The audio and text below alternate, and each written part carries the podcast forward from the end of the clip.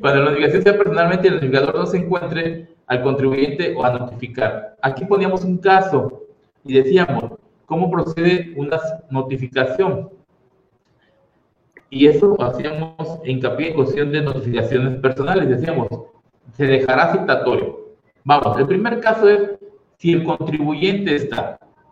Si el contribuyente llega al notificador y el contribuyente está en ese momento, le notifico y ahí no pasa nada. Ahí notifiqué en el primer día o notificó la autoridad en el primer día. Pero si el contribuyente no está y era lo que poníamos de ejemplo, ¿qué pasaba? Decíamos, se tiene que dejar un citatorio indicando hora del día en que va a acudir el notificador y del día posterior siguiente.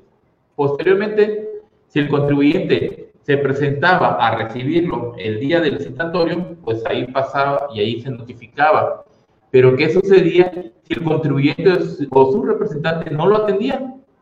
Simplemente no estoy, no quiero atenderlo o no me presenté. El notificador tenía o tiene la alternativa de notificarlo con quien se encuentre en el domicilio en ese momento o en su defecto, si no con un vecino. Era el ejemplito que poníamos y lo que señalábamos de este caso en cuestión de las notificaciones personales.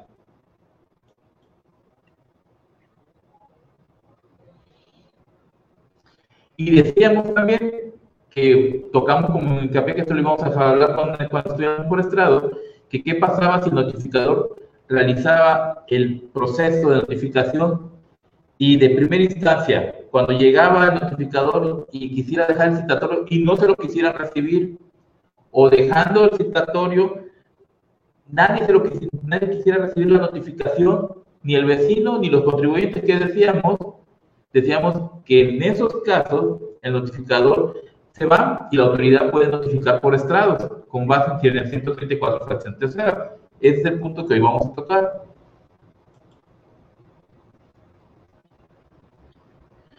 La notificación de requerimiento de pago a través de buzón tributario, pues ya habíamos dicho, ¿no? Cuándo se pueden hacer el, el, procedimiento de embargo de cobro, y era básicamente cuando se opone a la diligencia, cuando no se está localizado, cuando se ignora el domicilio o cuando se desaparece el contribuyente, la notificación de cobro de un embargo se puede realizar por medio de buzón tributario.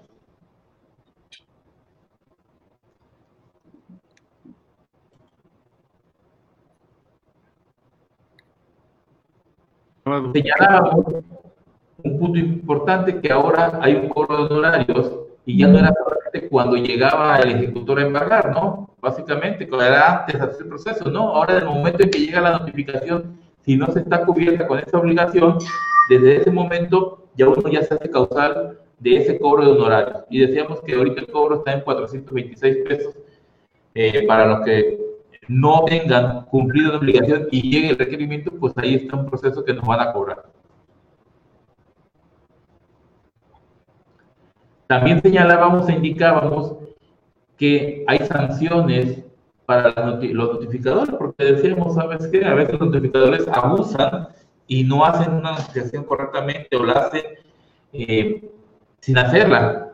Asientan que hicieron la notificación y nunca se presentaron. En esos casos decíamos, ¿sabes qué? también hay una sanción si se hace la jefe y todo y se descubre que sí, hay una sanción. Y nos reíamos de lo irrisorio que era esa sanción.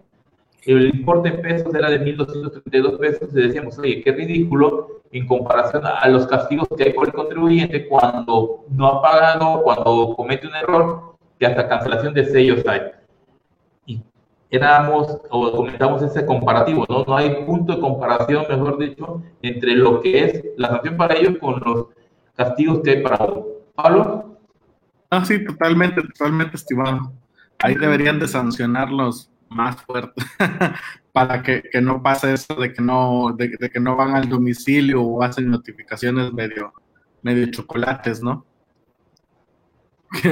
que, me decía un amigo una expresión que me gustó mucho, dice no es chocolate hasta que no se derrite.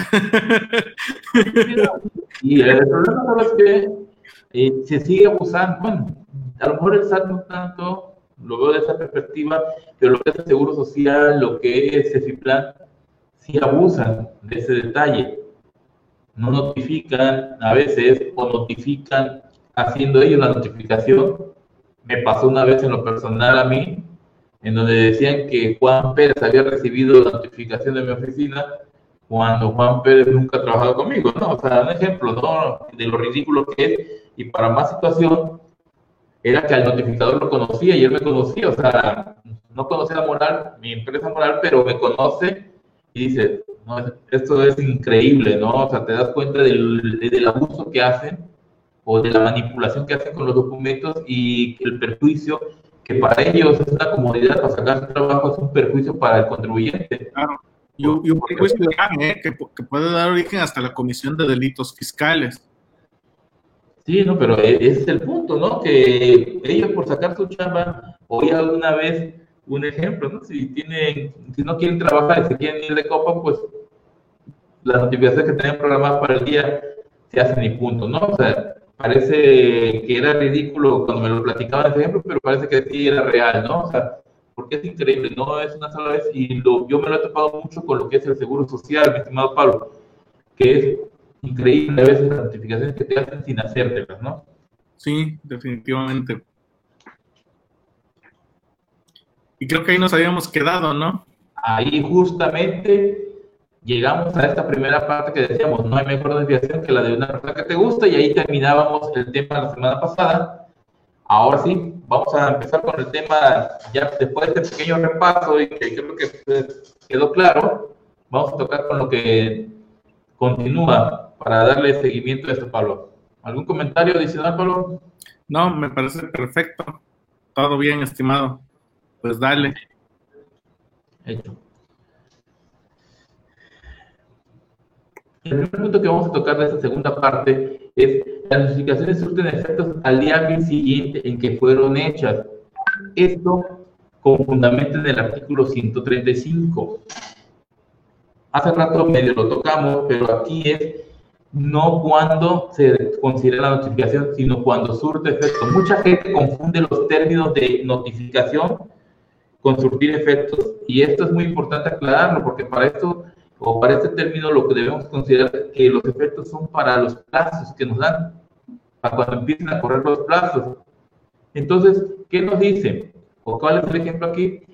Se deberá dejar citatorio, no, si no es el contribuyente. Volvemos al caso que vimos hace rato. Si está el contribuyente, se notifica y punto, en ese momento se considera. Pero si no está, se deja citatorio para el día siguiente en la hora y día señalado.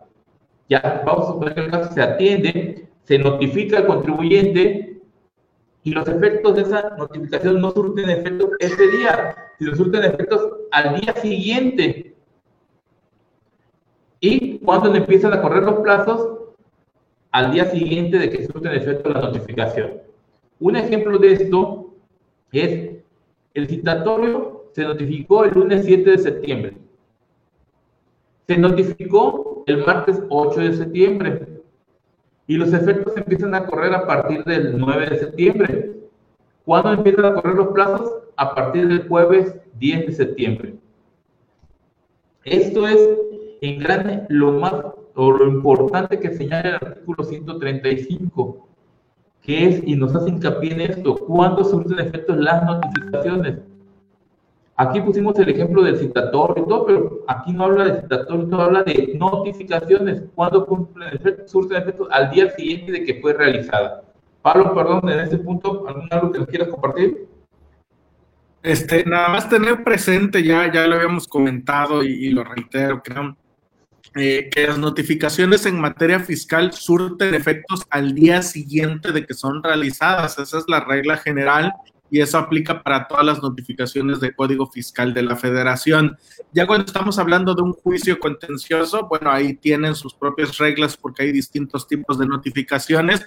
Y ojo, eso es para autoridades fiscales, porque luego pasa colegas, eh, y, digo colegas eh, en el sentido de que a mí también me pasó una vez cuando era estudiante, cuando era practicante, este, que ven una notificación de Profeco de otra autoridad y ay, se va con la finta, ¿no? Las notificaciones surten efectos al día mil siguiente y computan sus plazos y resulta que no, que cada materia tiene su, su, su regla específica de cuándo surten efectos las notificaciones para efectos de esa materia en particular, ¿no? Entonces, no es lo mismo Profeco, no es lo mismo Conducef, que la materia fiscal, que SAT, por ejemplo. Por ejemplo, la Ley Federal de Procedimiento Administrativo, que es la que regula de manera general CONDUCEF y todas esas este, otras autoridades, AGARPA y demás, esa menciona que surten efectos el día en que fueron hechas. Entonces ahí es el mismo día en que se hace, ese mismo día surte efectos. En materia fiscal tenemos que surte efectos al día al día siguiente, ¿no? Por ahí también eh, da mucho de qué hablar, mi estimado, no sé si tú lo has escuchado, en materia de, citato, de, de multas, que dicen que puedo cumplir hasta antes de que me, me, llegue la notificación. Y entonces hoy me notifican, hoy me entero, pero surte efectos hasta mañana. Entonces yo la presento hoy y vale como que la presenté antes de que me notificaran, porque ya me notificaron, pero surte efectos hasta mañana. Yo a título personal no compagino mucho con ese criterio y se me hace riesgoso, porque al final lo cierto es que la notificación ya la tienes, ya te la hicieron, que legalmente consideran que surte efectos al día siguiente, bueno, es otra cosa, pero la notificación como tal ya está confeccionada, ya está hecha y ya te enteraste. Entonces, no sé tú qué criterio compartes, estimado. Yo en esos casos soy de la, de la opinión de si ya estás notificado, ya, ya te atoraron, así para decirlo en lenguaje ya. Y comparto tu misma opinión, Pablo. Por eso puse aquí, eh, empiezan a correr los plazos y hice hincapié cuando fui comentando que esto era para plazos, ¿no? Básicamente porque hay gente que se confunde o se arriesga, ¿no? Y ahorita ya todo es un riesgo.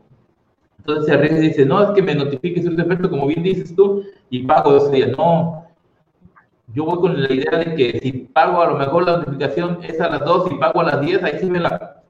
No, no me había notificado, acento horas, ponemos horas y la libramos.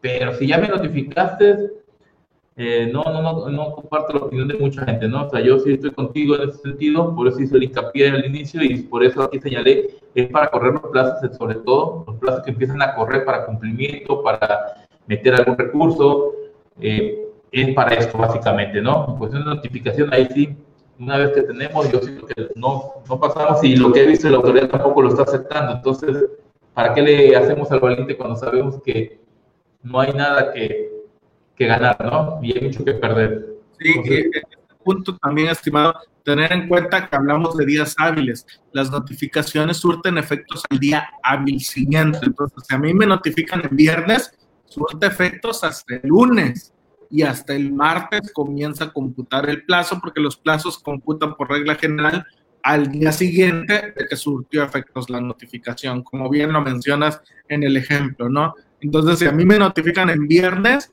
el viernes me notifican, pero surte efectos el lunes y, y comienza el plazo el martes. O incluso aquellos días que nos toca puente, que resulta que me notifican en viernes, sábado y domingo inhábiles, pero además son inhábiles lunes, martes y miércoles, ¿no? Este, que, en el caso del Tribunal Fiscal sí llegaba a pasar, y bueno, pues surte efectos hasta el jueves y el viernes siguiente empezar a computar el plazo y ahí casi le ganamos una semana. Entonces, también para que lo tengan presente en el cómputo de sus casos.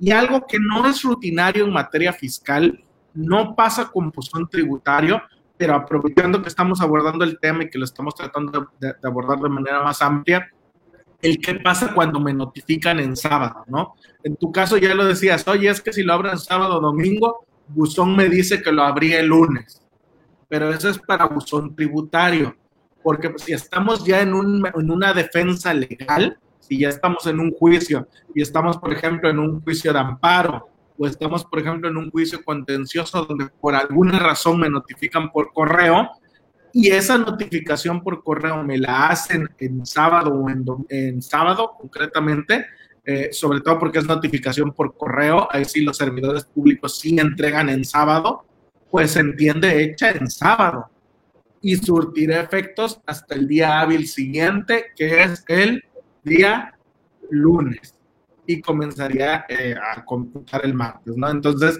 hay que ver también, depende de la materia, nosotros estamos hablando en materia fiscal, pero no se vayan con la finta porque cada materia tiene sus reglas específicas y tiene sus notificaciones específicas. Entonces, vale la pena que si van a llevar o tomar o asesorar asuntos de otras materias, consideren este tipo de situaciones.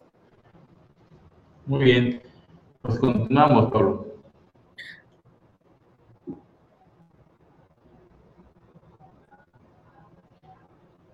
¿Qué debe contener la notificación? Adelante, adelante. ¿Qué debe contener la notificación? Eso debe señalar la fecha en que se efectúa